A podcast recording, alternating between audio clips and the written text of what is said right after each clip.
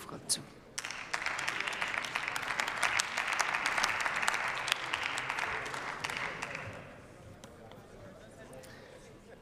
Sehr geehrte Frau Präsidentin, verehrte Kolleginnen und Kollegen, meine sehr geehrten Damen und Herren!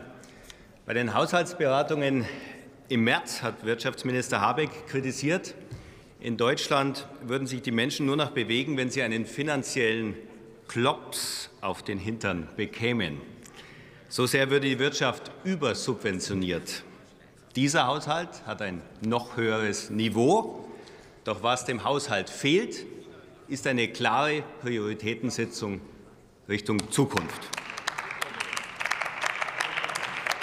Als Union haben wir Ihnen in den Haushaltsberatungen ein Angebot zur Prioritätensetzung unterbreitet. Denn wir haben Ihnen Vorschläge für ein Wachstumspaket vorgestellt, das die Angebotsseite in den Blick nimmt. Denn wir wissen doch, in Deutschland werden die Energiepreise nicht mehr auf das Niveau von vor der Ukraine-Krise zurückfallen. Und deswegen müssen wir in anderen Bereichen umso besser werden, um die Wettbewerbsfähigkeit international auch wieder herzustellen und zu erreichen. Neue Ideen, neue Ideen und Reformbereitschaft spiegelt dieser Haushalt aber viel zu wenig wider. Wer mit den Unternehmern in unserem Land spricht, der hört vor allem drei Themen, mit denen sie sich tagtäglich intensiv auseinandersetzen, die sie umtreiben. Das ist zuallererst das Thema Inflation und Energiepreise. Zum Zweiten ist das Thema nach wie vor Lieferketten. Und zum Dritten der Mangel an Fachkräften, mittlerweile im Grunde in allen Branchen.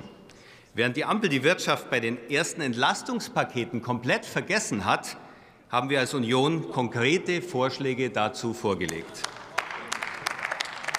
Und Priorität Nummer eins muss sein, die Belastungen der Wirtschaft müssen gesenkt werden. Seit Monaten fordern wir ein Belastungsmoratorium. Eine Zeit lang haben wir das auch von der FDP gehört, bisher allerdings Fehlanzeige. Helfen würde auch die Beschleunigung von Planungs- und Genehmigungsverfahren. Es ist mehrfach in der Debatte angesprochen worden. Im Zusammenhang mit LNG-Terminals hat das sehr gut funktioniert. Aber wir brauchen es eben auch in sämtlichen anderen Bereichen.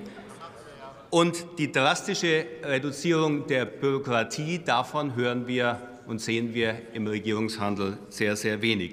Und schon heute ist klar, dass wir zum Ende des Jahres das Ziel, nämlich sämtliche Verwaltungsdienstleistungen knapp 600 zu digitalisieren, in Deutschland meilenweit verfehlen werden. Die Unternehmen in unserem Land, gerade die kleinen und mittelständischen, die brauchen dringend Entlastungen.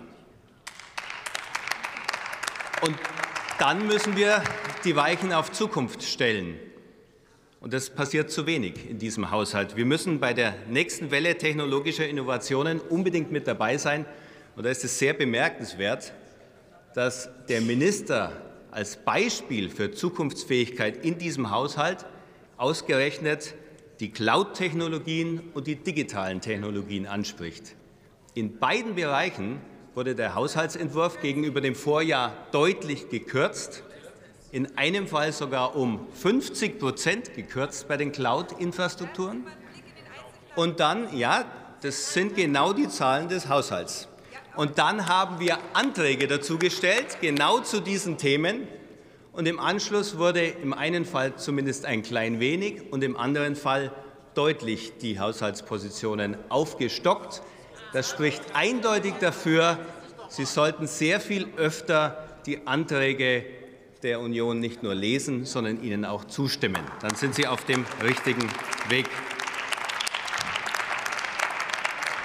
Natürlich geht es aktuell vor allem darum, die Wirtschaft am Laufen zu halten. Es muss aber auch darum gehen, die Weichen in Richtung Zukunft zu stellen. Und das schafft dieser Haushalt nicht. Vielen Dank.